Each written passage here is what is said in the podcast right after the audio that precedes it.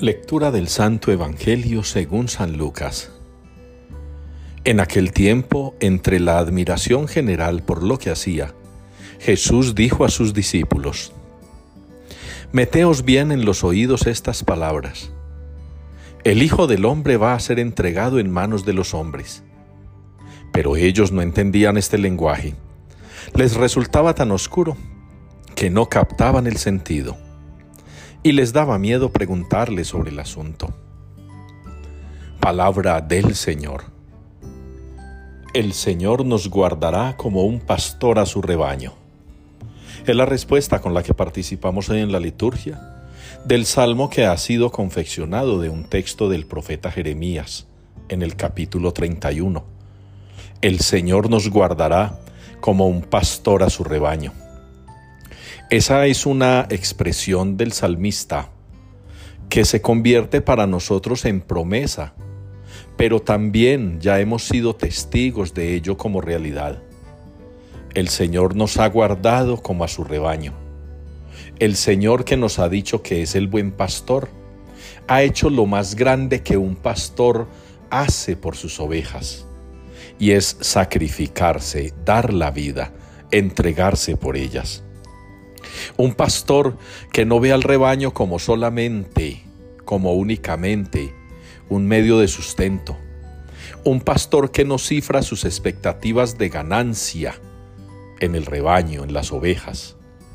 Un pastor que no cría un rebaño para que solamente le produzca. No, es un pastor que tiene al rebaño como su labor, como su vocación, como su entrega, tiene a un rebaño como su compromiso, incluso podríamos decir, hace parte indiscutible de su estilo de vida. Un pastor que entrega la vida por su rebaño, porque el rebaño significa algo más que ganancia, significa su vida toda.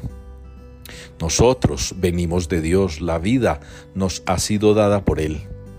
Y sin embargo, esa vida que hemos perdido por el pecado, la quiere recuperar el Padre para nosotros con la entrega de la vida de su Hijo, el pastor que muere por el rebaño.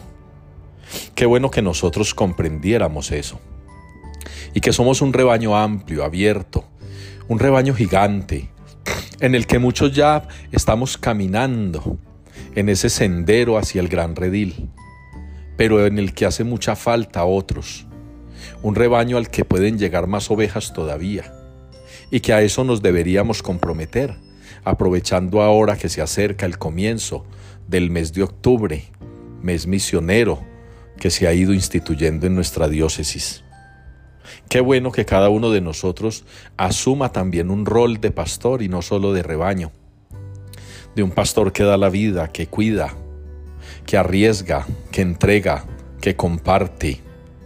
Un pastor que no es egoísta, que no es egocéntrico, que no es narcisista.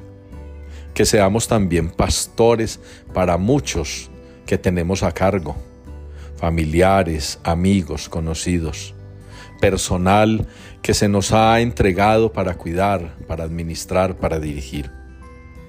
Pidámosle al Señor que seamos buenas ovejas, de ese buen pastor que da la vida, pero que seamos también, en la medida de lo posible, pastores que guiemos a otros hacia este rebaño que es el rebaño de Cristo, un único rebaño con un único pastor.